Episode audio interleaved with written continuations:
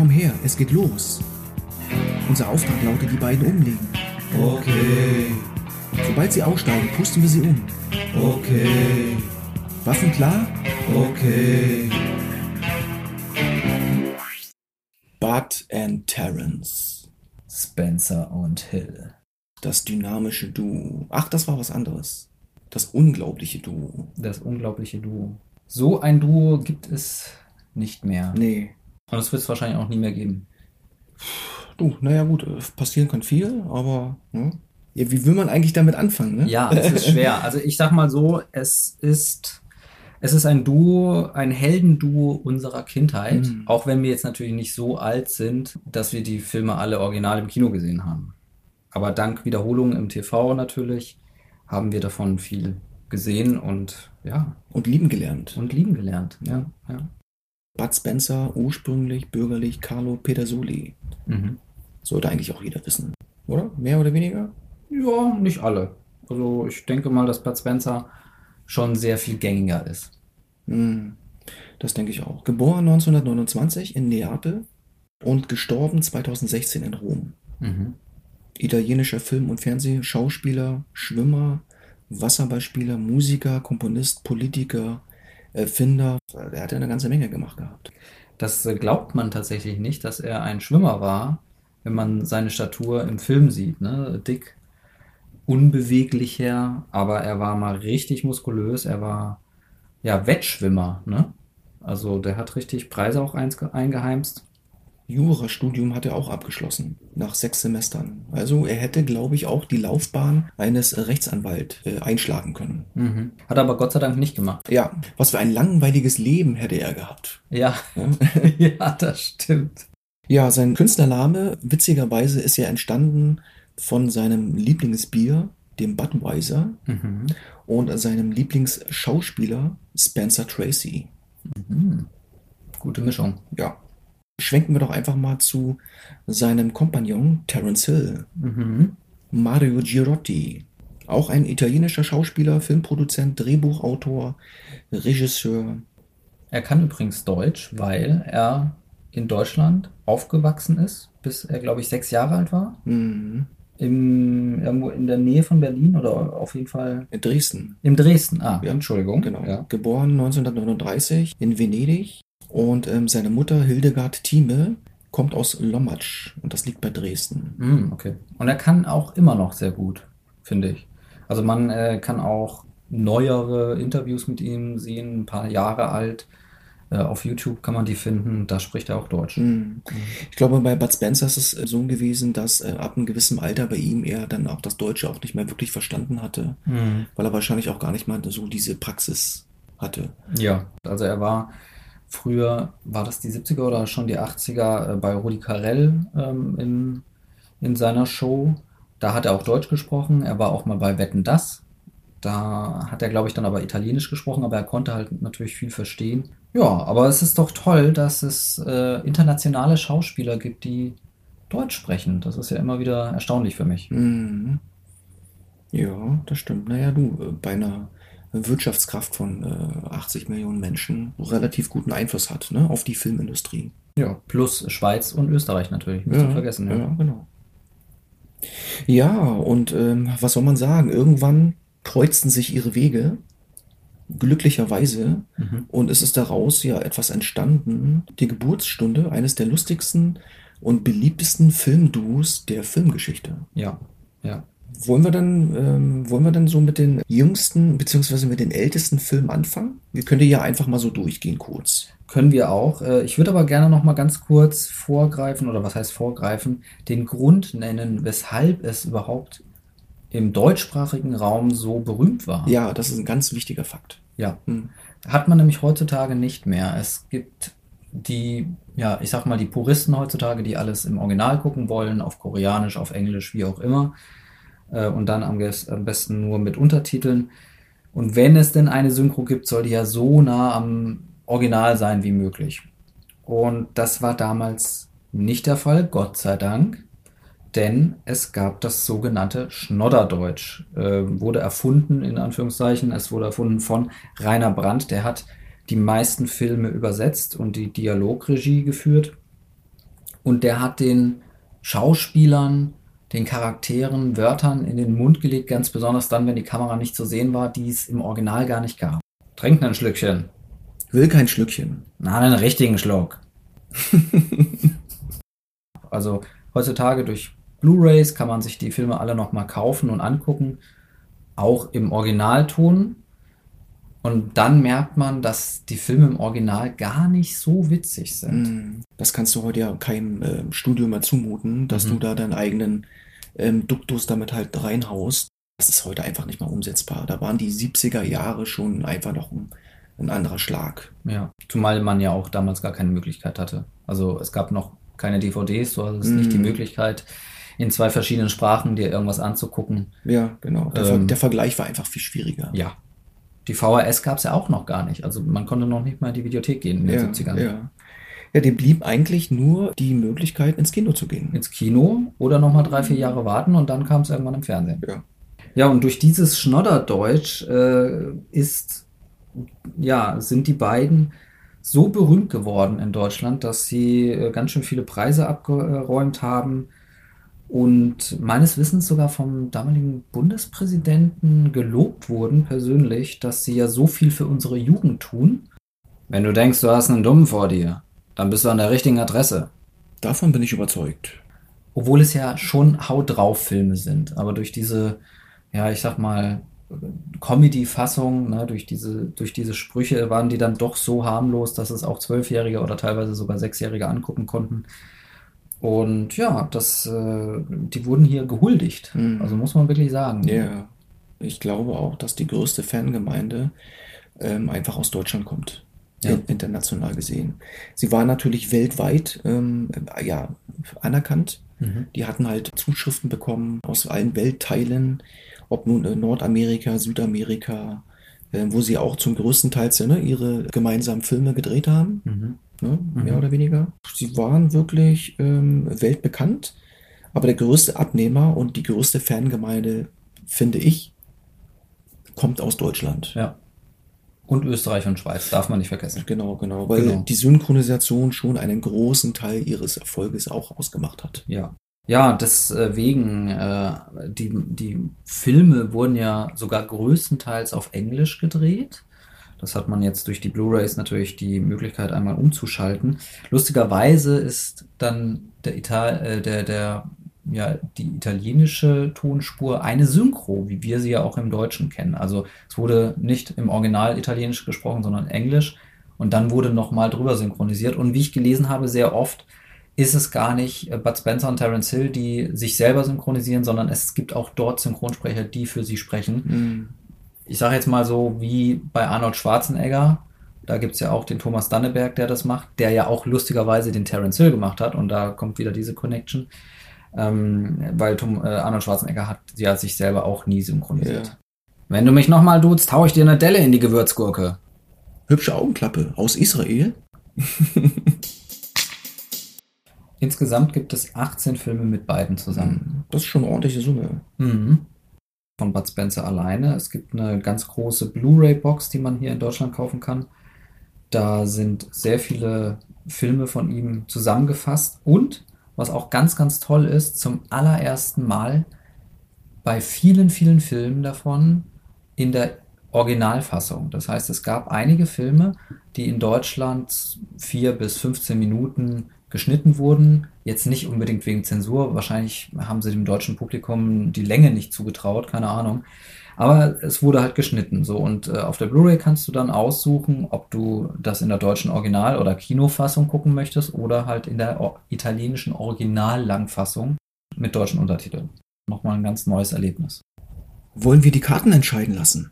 Nein, Ach, soll das heißen, dass ich ein Falschspieler bin? genau das wollte ich sagen. Warum veranstalten wir nicht ein ehrliches Tauziehen? Nein. Weil ich zu stark für dich bin? Wir beschränken uns natürlich jetzt größtmöglichst auf die Filme, wo sie beide zusammengewirkt haben. Ja. Sonst wird das, glaube ich, zu viel. Ne? Also Ja. runtergebrochen könnten wir ja über jeden einzelnen Film einen eigenen Podcast machen. ja, Wäre, wäre eigentlich eine ganz geile Idee, denn die Filme altern ja auch nicht wirklich. Können wir uns ja im, im Hinterkopf uns bewahren. Vielleicht ergibt sich ja nochmal die Möglichkeit dafür. Ja, das ist eine gute Idee. So irgendwann mal ab und zu mal so ein kleines Bud Spencer Special reinhauen. Warum nicht? Ja, warum nicht? Der erste Film ist aus 1959, Hannibal. Ja. Da spielen sie, äh, sind sie auch halt kein Duo, so wie wir sie jetzt äh, heutzutage kennen. Und sie haben auch noch unter ihrem bürgerlichen Namen äh, dann gespielt, beziehungsweise wurde dann im Abspann erwähnt. Aber der erste richtige Film von 1967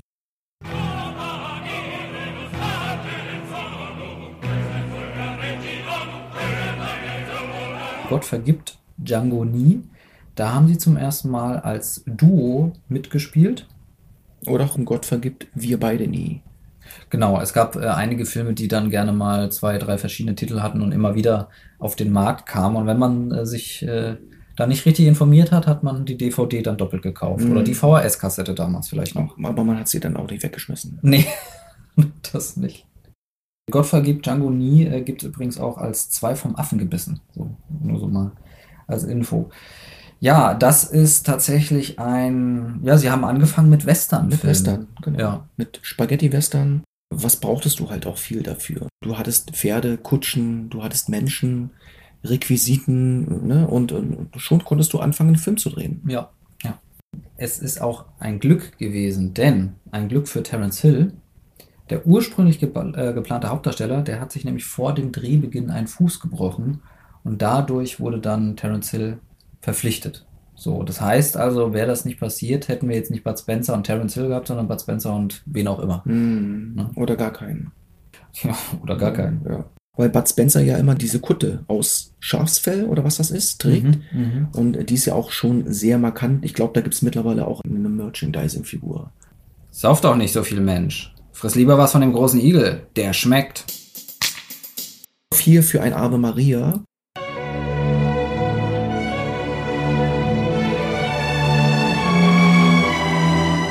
Und äh, da gab es zuerst, auch das als kleiner Fakt, äh, eine deutsche ernste Synchronisation. Die wurde dann auch als äh, erst ab 18 freigegeben, wurde aber auch nie auf DVD oder VHS und auch noch nie im TV gezeigt. Und 1977 kam dann äh, die bekannte Comedy-Version heraus. Mhm. Also acht, von, der Film ist von 1968, das muss Ja. man sich jetzt mal auf der Zunge zergehen lassen.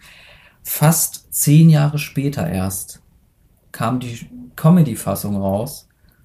Und die ernste Fassung von 1968, die zwar im Kino lief, die hat man sonst nie mehr gesehen. Das ist schon richtig krass. Da wird, glaube ich, auch weniger gesprochen. Ja, es, es ist natürlich so, dass wir die beiden immer mit ein bisschen Comedy in Verbindung bringen. Und äh, ja, das, das ist ja das Salz in der Suppe, wie man so schön sagt. Und wenn äh, die jetzt so einen ernsten Western machen, das machen sie bestimmt auch sehr gut. Aber für uns ist das nichts. Ja. Für uns Deutsche. Hm.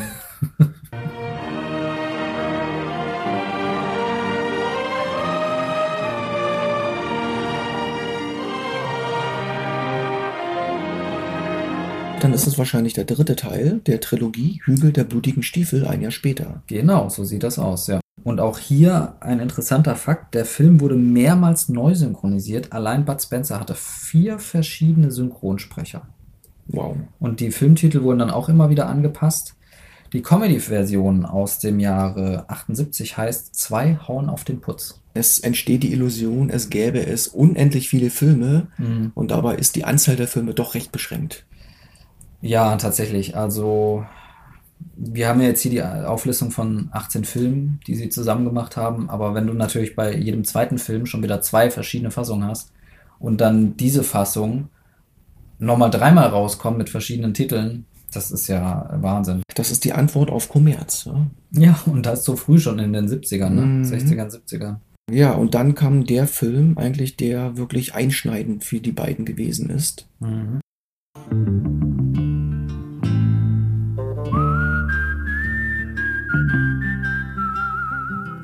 Die rechte und die linke Hand des Teufels. Ja. Über 5 Millionen Menschen sahen den Film im Kino und alleine in Italien spielte er über 1,2 Milliarden Lire ein. Hm. Das müssten auch ein paar hundert Euro gewesen Ja, sein. ja, das Ja. ist, schon, das ist schon eine ganze Menge. Man hat natürlich bemerkt, dass Terence Hill und Bud Spencer mit dem Film wirklich endgültig die Laurel und Hardy des Italo-Western wurden. Mhm.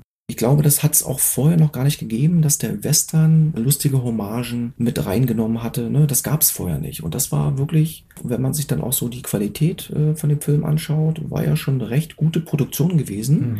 dass man wirklich das Risiko eingegangen ist, mit dem Hintergrund, dass man halt auch ähm, komplett damit hätte scheitern können. Ja. Ne? Man Ja. ist das Risiko eingegangen und man wurde belohnt. Ja, tatsächlich. Und äh, danach ging es nur noch bergauf für die beiden. Ja. Hör mal, du Kalkleiste, sag deinem Boss, er soll sich beeilen, sonst fange ich an zu dampfen. Man muss auch sagen, langfristig gesehen, dass halt diese Qualität und diese Wirkung nie wieder erreicht wurde. Ja, das äh, kann ich ganz sehr gut nachvollziehen, wobei man natürlich jetzt, äh, das ist jetzt schon wieder Meckern auf hohem Niveau, sage ich mal, ne? Also selbst wenn der Erfolg der späteren Filme etwas drunter ist, ist er immer noch immens erfolgreich. Mhm. Also, ja, Und vergessen wir nicht die gepfiffene Titelmelodie von Franco Michalizzi. Ja, das ist doch ein Ohrwurm, ne? Und für viele Fans eigentlich der Western-Soundtrack schlechthin. ja. Der meines Wissens auch in vielen Filmen immer wieder gerne zitiert wird. Der nächste Teil mit den beiden zusammen Mhm. war 1970, auch im gleichen Jahr. Man muss natürlich auch sagen, dass der Aufwand der damaligen Filme jetzt auch nicht allzu groß war und die Darsteller schon ein, zwei, vielleicht auch drei Filme in einem Jahr abdrehen konnten. Mhm. Ne? Also das ging alles etwas rasanter zu als heute. Ja, ja, auf jeden Fall. Ja, das ist dann äh, vier Fäuste für ein Halleluja. Again we must travel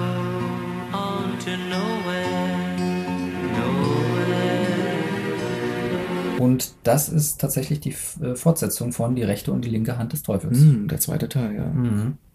Und er hatte, er wurde ein noch größerer Erfolg als der Vorgänger, denn er lo äh, lockte allein in den deutschen Kinos 12,27 Millionen Zuschauer rein in Wahnsinn. die, in die Kinoseele. Stand März 2020 ist jetzt natürlich schon wieder zwei Jahre her, aber ich habe das jetzt hier so gefunden. Stand März 2020 stand er auf Platz 6 der erfolgreichsten Filme in Deutschland, noch vor Herr der Ringe, Jurassic Park und Star Wars. Kaum zu glauben, ne? Das ist echt krass. Also was anderes kann man dazu gar nicht mehr sagen. Mhm. Weil der Film ist von 70, 71 und wenn er im März 2020 immer noch auf Platz 6 stand, das ist doch heftig, oder? Die Leute müssen ja wirklich Schlange an den Kinos gestanden haben. Ja. Die sind rein, haben sich den Film angeguckt, sind raus und haben sie wahrscheinlich gleich wieder neu angestimmt. Ja, wahrscheinlich. Ähnliches Phänomen wie bei Star Wars. Da war es ja ähnlich Ja, gewesen. ja, ja. Das, das hat ja dann quasi auch den Namen Blockbuster erzeugt. Genau, genau. Also, dass man einmal um den Block äh, die Schlange hatte. Also wirklich so. Die, Mensch, die Menschen standen so lange Schlange, dass sie um den gesamten Block äh, reichten. Und das, daher kommt dieser Name Blockbuster. Das kann ich aber noch ergänzen. Ich bin immer davon ausgegangen, dass der Blockbuster die Definition ist, dass du ähm, aufgrund des hohen Andrangs in den Kinos Mhm. die Hochhäuser, wo die Menschen halt ne, zum größten Teil in den Städten gewohnt haben, einfach leer waren. Weil du nur noch leere Häuser hattest, weil alle in den Kinos gewesen sind. Ja, das ist vielleicht ergänzend noch, also so, ja. Ah, das ist aber nett von dir, dass du den, den Part akzeptierst und noch mit reinnimmst. Ja, Entschuldigung, aber ich habe das mal, äh, ihr mal so eine Doku gesehen. Ja, ja, ja, ja, Da ja. stand das, da Ja, wurde ja, das ja. gesagt. Ja, aber natürlich, ganz klar. Und dann waren die ganzen Blogs auch leer. Mhm. Die waren quasi gebastelt. Genau. Ja, genau. Ja, Mensch, dann kommen wir doch zu Pech und Schwefel. Kommen wir nicht zu Freibeuter der Meere?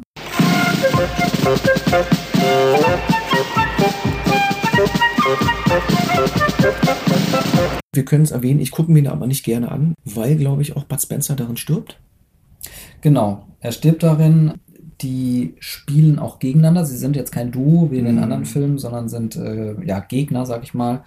Und äh, es ist einer der seltenen Filme, in dem Terence Hill nicht von Thomas Danneberg synchronisiert wird. Was ja auch gar nicht so verkehrt ist, äh, denn der andere Synchronsprecher hat das, glaube ich, auch ganz gut gemacht gehabt. Ja, Ja. ja, Aber klar, Dannenberg ist natürlich eine Legende. absolut. Aber jetzt, äh, Ja, endlich.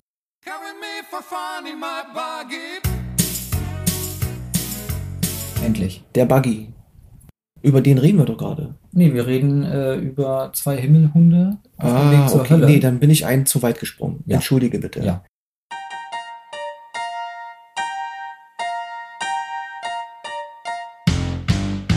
Ich glaube, das war Kolumbien.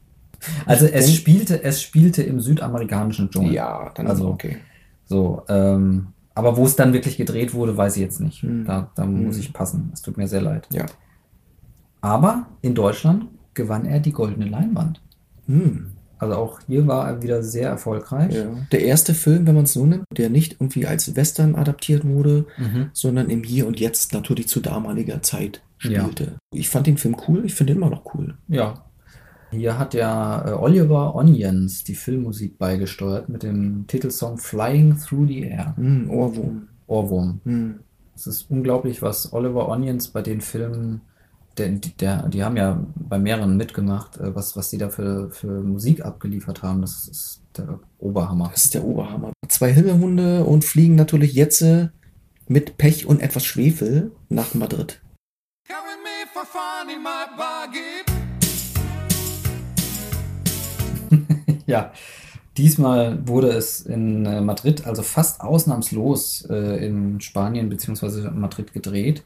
Wurde auch von der spanischen Firma Filmmeyer, Filmeier, Filmer, Filmer, Oh, okay. ich weiß es nicht, Mhm. äh, mitproduziert. Mhm. So, äh, daher gibt es auch sehr, sehr viele spanische Schauspieler, die dabei sind. Und natürlich hier auch wieder Oliver Onions, der die Titelmelodie mit Dune Buggy äh, beigesteuert hat. Diese, dieser Song hielt sich 20 Wochen in den deutschen Sta äh, Charts. Wahrscheinlich nicht auf Platz 1, aber immerhin in den Charts. Ja, ich weiß gar nicht, ist das denn die Top 100 oder Top 10? Mag sein. Ja, Mag sein. aber Ja. Top 100 wahrscheinlich. Top 100, ja. Hm. Aber ja, 20 Ja. Wochen, das ist äh, viel. Der Buggy wurde ja wirklich zum Aushängeschild, ne? Nicht nur des Films, sondern ne, dass man sozusagen die Beziehung zu diesem Buggy immer zu diesen beiden herstellt. Ja, So sehe ich's. Ganz äh, berühmt in diesem Film war nicht nur dieses Buggy-Rennen, sondern auch das Bier- und Würstchen-Wettessen. Die haben ja beide, ganz kurz als äh, ja, Zusammenfassung nur, die haben diesen Strandbuggy als Hauptpreis gewonnen und müssen sich den jetzt halt teilen. Und jetzt wollen sie natürlich mit so einem Wettessen herausfinden, wer den, den Buggy behalten darf. Und das ist wirklich, also Bier- und Würstchen-Wettessen, wenn man das in Verbindung mit Bud Spencer und Terence Hill sagt, dann weiß eigentlich fast jeder schon, um was es geht. Und nicht zu vergessen, zwischendurch ein Vanilleeis. Und Vanilleeis, genau. Und das Tolle ist, es gibt ein Videospiel, Slap and Beans. Das ist so ein, ja, ein Sidescroller, wie man so schön sagt, von links nach rechts. Dann prügelt man auf die Leute drauf im schönen alten Pixel-Look, wie man das noch in den 80ern, 90ern hatte, im, äh, in der Computer-Ära. Das wurde, ich glaube, vor zwei, drei Jahren produziert. Ein ganz großes Fanprojekt. Man kann den Text in mehrere Scha äh, Sprachen umschalten, hat auch den Original-Soundtrack dabei, auch von Oliver Onions. Und auch in diesem Spiel spielt man das Bier- und Würstchen-Wettessen. Also man muss dann gegen den anderen gewinnen. Das Mhm. ist ganz, ganz toll umgesetzt gewesen. Zur Fertigstellung des Videospiels wurde ja Geld vom Crowdfunding äh, gesammelt und das Mhm. Ziel waren 130.000 Dollar. Und dann konnte das Projekt umgesetzt werden. Und ich finde sowas cool. Mhm. Ja? Ja, hat schon viel Spaß gemacht. Das ist halt so ein, ja, ich sag mal, ein Vier-Stunden-Spiel. Und man kommt zu vielen verschiedenen Plätzen und Orten, die in den verschiedenen Filmen gezeigt werden. Und dann ist auch jedes Mal die Originalmusik dabei. Das ist richtig, richtig gut. Also der Nostalgie-Effekt geht dann somit durch die Decke. Absolut. Hey, früher hast du mit mehr Dampf zugeschlagen. Da hatte die Pfanne eine Beule. Mm, Gusseisen verbiegt sich nicht. Also auf jeden Fall empfehlenswert. Mhm. Würden wir jetzt einen Affiliate-Link anbieten, würden wir es machen. Ne? Ja, Aber wir haben keine. Sei es drum. sei es drum. Dann kommen wir doch ein bisschen mal ins Religiöse.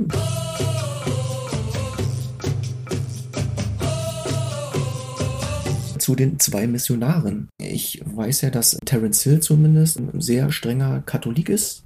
Aber Italien ist, glaube ich, sowieso mein Land ne, gewesen, wo ähm, der Glaube immer einen großen, hohen Stellenwert hatte Mhm. bei den Familien. Mhm. Mhm. Aber gut, sei es drum, zwei Missionare missionieren. Genau. Ähm, hier hat eine französische Filmfirma mitgemacht, französisch und italienisch dann natürlich. Äh, deswegen gibt es neben den italienischen Schauspielern auch französische, die dabei waren. Und in Kolumbien wurde diesmal gedreht. Mhm. Also man merkt bei Bud Spencer und Terence Hill, sie haben die Möglichkeit damals genutzt und sind fast überall gewesen, Ja, gefühlt ja. in der Welt. Mhm. Ja. Bei dem Film habe ich aber gemerkt, so dass die Kampfszenen, ne, diese Prügeleien Mhm. nicht mehr so äh, durchdacht waren, so ein bisschen auch ins, in, in dieses Slapstick hineingerutscht, Mhm. Was jetzt auch gar nicht schlimm ist oder so, ne? Aber das waren so, das war so das erste, wo ich gemerkt habe, ähm, okay, ne, da hat man das vielleicht nicht zu Ende gedacht. Und äh, aber gut, wir wollen uns nicht beschweren. Der Film war ganz gut. Der Soundtrack ist schon geil. Ja, wie in den meisten Filmen, muss man ganz Ja. ehrlich sagen. Mhm. Also, das ist schon krass, was die damals äh, da fabriziert haben, sage ich mal, Mhm. ne? an, an, an Soundtrack, an Ja. Musik. In diesem Film, wie gesagt, ging es nach Kolumbien, aber schon im nächsten Film ist man wieder komplett woanders.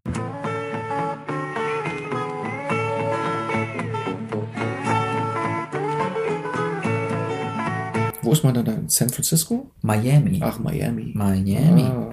Zwei außer Rand und Band von 1977, spielte in Miami und war mal wieder ein voller Erfolg. Mhm. Also diesmal ähm, ja, werden sie Polizisten. Und der Film wurde natürlich deswegen ja auch auf Englisch gedreht. Also bei den vorigen kann es auch schon gewesen sein, das weiß ich jetzt nicht ganz genau, aber hier sowieso, weil sie natürlich in Miami waren. Mhm. Sonst hätte sie ja keiner verstanden. Sehr erfolgreicher Film. Wenn man das gesamte Portfolio von den beiden zusammennimmt, ist es, glaube ich, der zweiterfolgreichste Film von der Bewertung her. Ne? Also Okay. der erste ist natürlich Die rechte und die linke Hand des Teufels. Mhm. Und danach kommt dann auch gleich schon zwei außer Rand und Band. Mhm. Wie sie sich den Weg zur Polizei selber geebnet haben, Ja. ja, einfach nur der Wahnsinn. Ja, und hier auch nochmal ein kleiner Hinweis, wie toll manchmal oder sehr oft eigentlich diese deutschen Titel sind, denn der englische Titel ist einfach nur Crime Busters. Ja, äh, Verbrechensbekämpfer könnte man Mhm. jetzt sagen, ne? Aber zwei außer Rand und Band, ganz ehrlich, ich, den ziehe ich tausendmal vor. Der ist richtig klasse. Ja, ja. Du, vielleicht ist es ja auch so gewesen, dass man damals kurze Titel eher vorgezogen hat. Im Englischen dann. Im Englischen, genau. ja, ja. Genau, ne? so wie man ja früher auch, wo wir dann noch mal ein bisschen zurückgehen zu den Künstlernamen. Mhm. Damals war es ja einfach so, dass wenn du dir einen englischen Künstlernamen angeeignet hast, dann hast du einfach mehr Aufsehen erregt und hast damit einfach mehr Leute ins Kino locken können. Mhm. Und ja, also ne, mittlerweile hatten sie ja schon einen Status, wo man sagen muss, hey, sie müssen nicht mehr künstlich irgendwas ähm, aufpolieren, Mhm. um die Leute halt ne, zu animieren. Jeder wusste zu dieser Zeit, 1977, das war, das war ja die Hochzeit mit von den beiden. Der Film ist in, in die Kinos gekommen und der Saal war voll. Ja. Die Namen alleine war halt ein, ein Magnet, ein Kinomagnet, ein Publikumsmagnet. Donnerwetter, ist das alles echt? Nein, das ist eine Prothese. Ein Jahr später. Das äh, geht ja hier wirklich Schlag Ja, auf. Schlag. Also ich glaube, das deutsche Kinopublikum hatte gar keine Zeit auszuruhen und sich das Geld zusammenzusparen für das nächste Kinoticket. Weil sie einfach nicht zu bremsen sind. genau.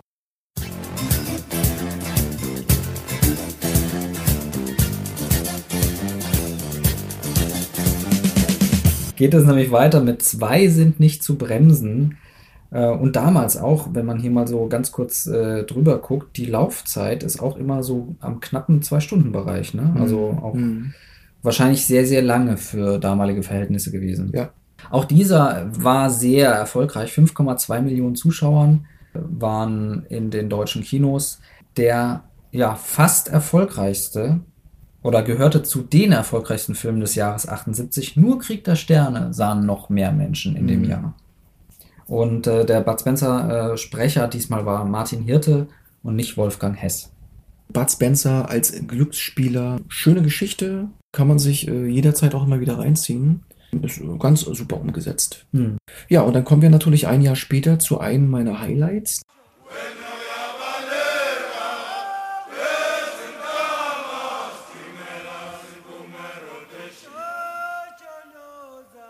Das Krokodil und sein Nilpferd. Und das ist einer meiner Lieblingsfilme von denen. Ja. Ja. Weil der Soundtrack einfach genial ist, weil die Kulisse einfach atemberaubend ist. Wir befinden uns in Afrika. Mhm. Und wie ja auch schon damals Heinz Sielmann sagte, sein schönster Kontinent ist einfach Afrika gewesen. Ja. Obwohl er wirklich schon fast auf jedem Fleck der Erde gewesen ist. Ja, stimmt.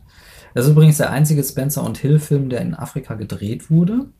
Bud Spencer hat ja schon mal in Afrika gedreht, alleine dann ähm, mit einem der Plattfuß-Filme, Plattfuß in Afrika. Mhm, So als genau. Info nebenbei. Ja. Aber Spencer und Hill, das ist der einzige gewesen. Mhm. Und äh, aus dem Grund sind die üblichen Nebendarsteller der Spencer Hill-Filme halt nicht zu sehen. Da sind ja sonst immer wieder dieselben Figuren bzw. Schauspieler dabei. Das Ja. war halt diesmal nicht der Mhm. Fall. Mhm. Ja. Und das Titellied äh, singt auch Bud Spencer mit. Er war ja sowieso hobbymäßig Musiker, ne? Also Mhm. er hat es schon drauf gehabt. Auch im Banana Joe hat er, glaube ich, auch gesungen. Ja. Ja. Auch sehr Oh, eingängig. Banana Ah. Joe. Herrlich. Ja, wunderbar, Mensch, ey, dann kommen wir da gleich zu den zwei Assen.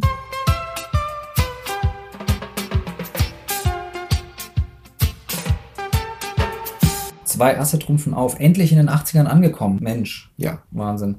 die 80er sind ja dann auch schon so ein neues Kapitel, ne? so wo dann äh, die Karriere von den beiden allmählich äh, dem Ende zugeht. Mhm. Also zumindest was das Erfolgskonzept angeht. Mhm. Denn ähm, ja, man muss ja wirklich sagen, es hat ja wirklich lange angehalten, ne? also über zehn Jahre dieses Konzept durchzuziehen mit großen Erfolgen ist ja sowieso schon mal eine Hausnummer. Mhm. Denn äh, Film, Kino, Serien ändern sich ja ständig.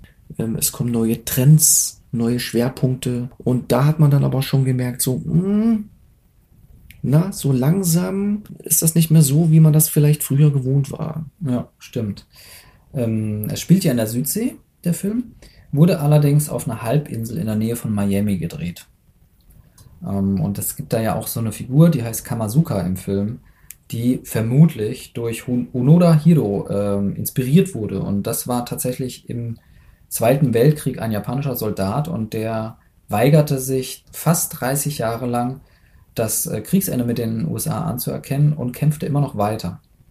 Und nochmal ein kleiner Fakt nebenbei, die Marmeladenmarke Puffin im Film wurde bekannt, also die fiktive Marmeladenmarke, denn Bud wirbt mit dem Spruch, nur Puffin schenkt mir die Kraft und Ausdauer, die ich brauche. Also Sehr gut. Was will man mehr zum Frühstück? ja, man braucht nur das. Man Pur braucht nur am das. besten, ohne Brot. Ja. Ja. Wie wir wissen, darf in keinem ihrer Filme ein Agent fehlen. Agenten haben ja immer schon einen gewissen Reiz bei den Menschen ausgelöst. Ja, und in zwei bärenstarke Typen.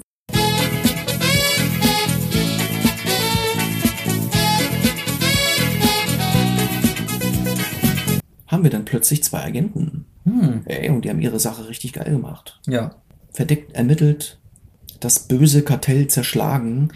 Für viele ist zwei bärenstarke Typen der letzte äh, wirklich starke Film von den beiden gewesen.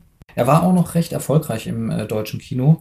1.674.363 Besucher und der Film stand auf Platz 11 der Hm. erfolgreichsten Filme des Jahres 83 und zwar noch vor Monty Pythons Der Sinn des Lebens. Hm, okay. Mhm.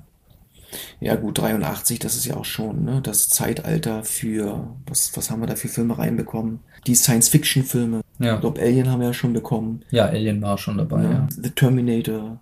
Müsste auch, ja. Guck mal ganz kurz. Kam E.T. auch nicht schon äh, 82 irgendwie mit rein? Terminator war 84, also ein Hm, bisschen okay. später. Okay, war, wurde ein bisschen später.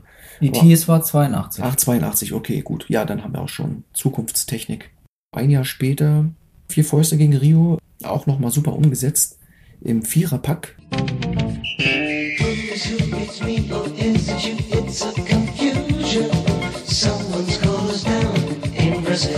Ja, das war super. Die haben sich da äh, quasi selbst nochmal gespielt als Doppelgänger. Wahnsinn. Der perfekte Abschlussfilm. Eigentlich ich, schon. Wie ich finde. Ja. War leider nicht mehr so groß äh, in Deutschland dann. Es waren nur noch circa 600.000 Zuschauer. Schade, weil ich finde, dieser Film macht immer noch Spaß. Mm, Er macht ey, wirklich gute Laune, also wie die meisten Filme, ja, ne? Aber das ist wirklich Vier Fäuste gegen Rio zählt wirklich zu den besten gute Launen-Filmen. Ja. Ja. Also wenn du wirklich abschalten möchtest, ne, wenn du mal irgendwie einen schlechten Tag hattest oder so, zieh dir den Film rein und danach geht die Sonne auf. ja, stimmt. Wahrscheinlich, weil man durch die ganze Nacht durchgeguckt hat. Ja, ja. und den Rhythmen sozusagen folgen kann, ne? Unbeschwänglich. Super Film. Ja, dann kommen wir dann direkt zu den Miami Cops, die ja. wir ja eigentlich auch schon mal hatten.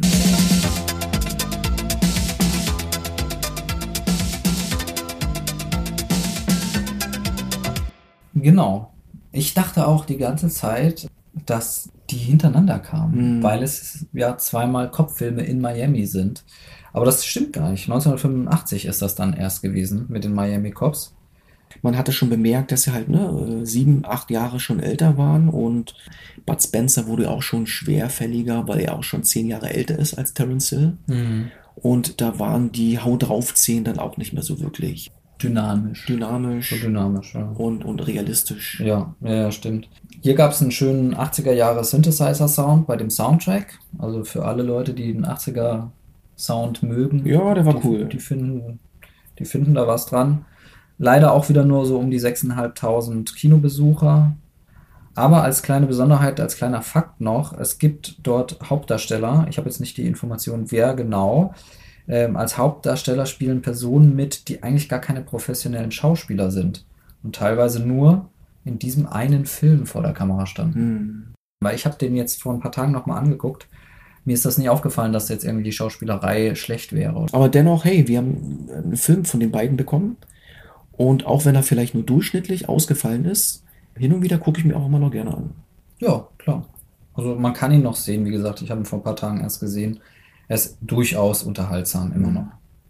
Ja, dann kommen wir leider schon zum letzten Film mit den beiden zusammen, Ja, zumindest. Zum wirklichen Abschlussfilm.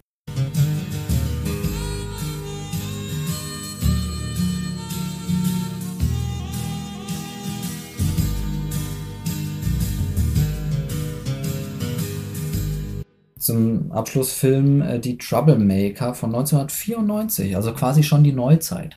Sieht aus wie Teddy Stauffer, nicht? Wer war denn das? Mexikanischer Kunstreiter, glaube ich.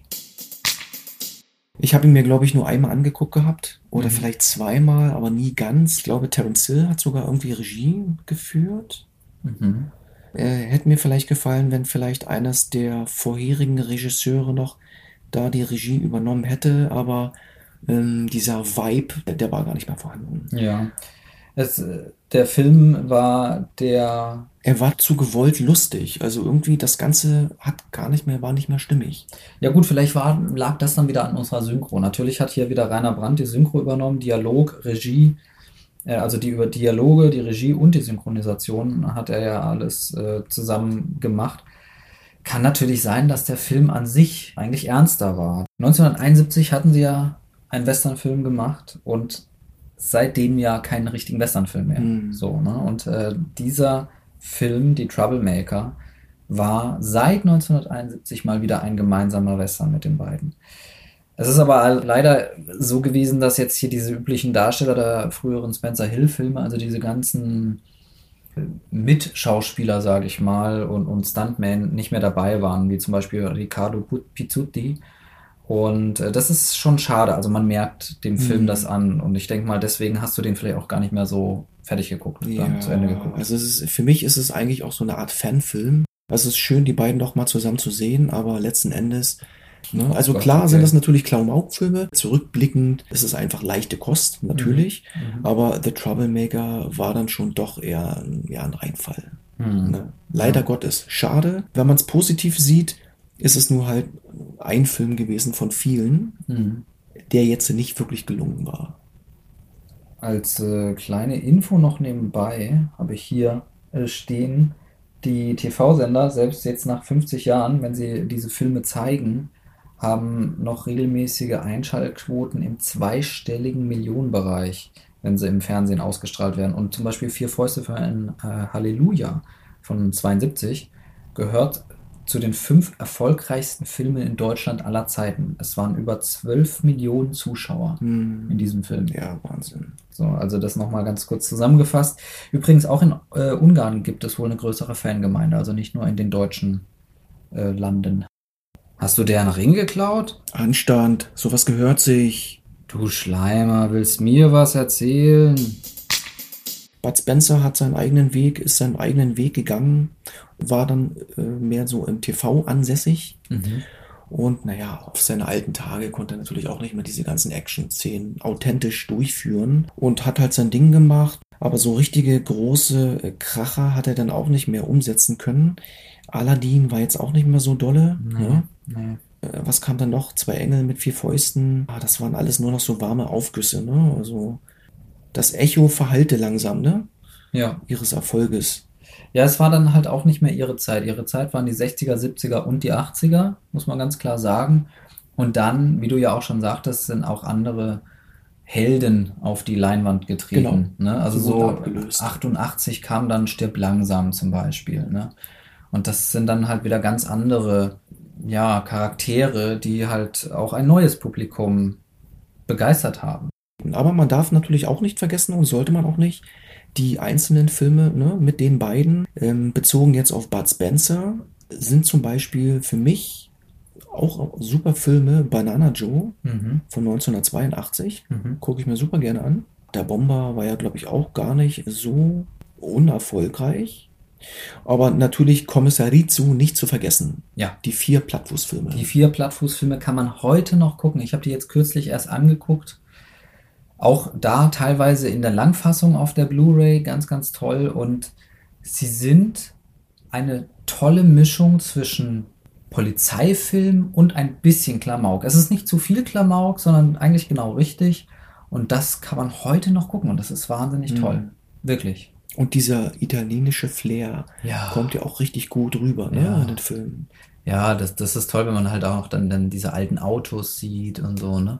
Zwei Filme mit ihm alleine möchte ich auch noch mal kurz hervorheben. Der Große mit seinem außerirdischen Kleinen Oh ja. und dann nach der Nachfolger Buddy haut den Lukas. Äh, auch da ist der außerirdische Kleine dabei.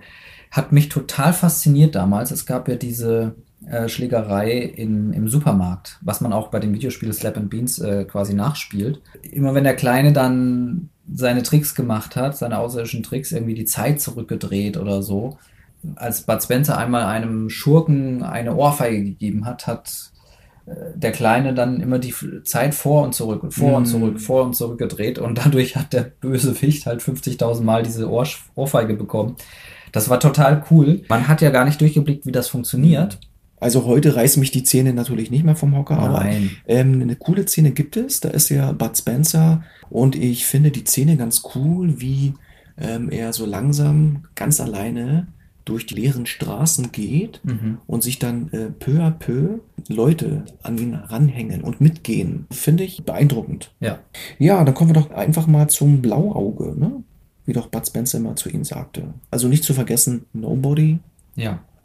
Mein Name ist Nobody, der war ja auch recht erfolgreich. Mit äh, kein anderen als Henry Fonda, ist ja auch eine, eine Kinolegende. Ja, oder sowas wie der Supercop, als er da ganz schnell rennen konnte. Das fand ich auch klasse. Ja, der Auch da war das ja so, ne? Man hat ja als Kind nicht geblickt, wie das geht. Und fand das halt super, dass er da wirklich so schnell von 1980, Mhm. wie er da so schnell rennen konnte. Und einer meiner Lieblinge ist äh, Renegade. Dort spielt zum Beispiel auch sein Sohn, sein Adoptivsohn Ross Hill mit, der aber dann leider einige Jahre später durch einen Autounfall Oh. ums Leben gekommen ist. Oh, okay, ja. Hm. Aber an sich so Renegade, ein richtig cooler Film. Auch ein bisschen zu vergleichen, diesen Vibe, hatte man versucht halt jetzt nochmal in dieser Neuverfilmung Somebody nochmal reinzubringen, was aber leider nicht funktioniert hat. Ja, mein Name ist Somebody, äh, heißt es dann. Also das Besondere und auch wirklich Schöne daran ist, es ist die letzte Arbeit von Thomas Danneberg. Hm. Er vertont ihn da oder verkörpert ihn, wie auch immer, mit seiner Stimme da zum letzten Mal und danach war es das. Also er hatte, er hat ja dann äh, seinen Beruf aufgegeben aus gesundheitlichen Gründen. Und wahrscheinlich hat er sich gesagt, hey, ne, so, er hätte ja auch schon früher aufhören können. Aber vielleicht war das für ihn einfach nochmal so ein persönliches Bedürfnis, ihn nochmal zu sprechen, weil er einfach ihn auch schon so lange synchronisiert hatte, noch vor Arnold Schwarzenegger oder Sylvester Stallone. Er hatte auch schon ein, zwei Jahre vorher noch, äh, sie nannten ihn Spencer, so eine Dokumentationsserie, so eine Doku, äh, nicht Serie, sondern Film, Dokufilm, ähm, auch quasi als Offsprecher ja gesprochen. Dann in dem Sinne ja auch als Terence Hill. Und da dachte man schon, es wäre sein letztes Werk, weil er schon gesagt hat, oh, mir geht's nicht so gut. Aber dann bei Mein Name ist Somebody hat er das dann tatsächlich nochmal gemacht. Was ich ganz, ganz toll fand. Der Film selber, ja, wird als Road-Movie und als nostalgischer Road-Movie äh, betitelt. Er hat, hat durchaus Lob bekommen. Terence Hill ist da mit einer jüngeren italienischen Schauspielerin unterwegs, deswegen ja auch Road Movie. Es gibt eins, zwei Barfights, die natürlich jetzt nicht mehr so dynamisch sind, weil er auch Ja, wahnsinnig alt ist. Ja, genau. Also, Ähm, war beabsichtigt, war wahrscheinlich aber auch abzusehen, dass die Leute das merken und ein Auge zugedrückt haben einfach. Genau, also da war sehr groß der Nostalgiefaktor. Wenn man jetzt gar nichts von Bud Spencer und Terence Hill kennt und dann nur diesen Film guckt, dann Mhm. denkt man sich so, was ist da denn los? Also wirklich, er ist nicht gut, aber im Hinblick so, ah, ich will noch mal so ein bisschen 70er, 80er Flair oder 60er, 70er Flair. Und er hat ihn auch, glaube ich, zu Ehren Bud Spencer gemacht. gehabt. Genau, genau. Und zwar ist das so, dass es, ja, ich weiß gar nicht, an einem Ort spielte, wo er Bud Spencer zum ersten Mal damals kennenlernte. Also das wollte er unbedingt nochmal drehen. Und als er, ich habe das gelesen, als er den Ort ausgesucht hat, wo er das drehen möchte, während der Suche nach dieser, nach diesem Drehort, ähm, hat er erfahren, dass Bud Spencer gestorben ist. Genau, er arbeitete, glaube ich, irgendwie zehn Jahre schon an diesem Film, an Mhm. diesem Projekt. Und man muss ja auch sagen, er ist ja mittlerweile auch schon über 80 Jahre. Ne? Mhm. Und er sieht dafür, für, für das Alter, sieht er noch recht fit aus. Ja. Und er ist auch noch fit. Also auch körperlich ist er fit, ist immer noch unterwegs und macht Sachen. Also ganz toll. Und es ist einer der letzten großen Stars auf dieser Welt, möchte ich Mhm. jetzt einfach mal sagen, die noch leben. Ja. Also es gibt ja nicht mehr so viele. Ja gut, Clint Eastwood gibt es auch noch.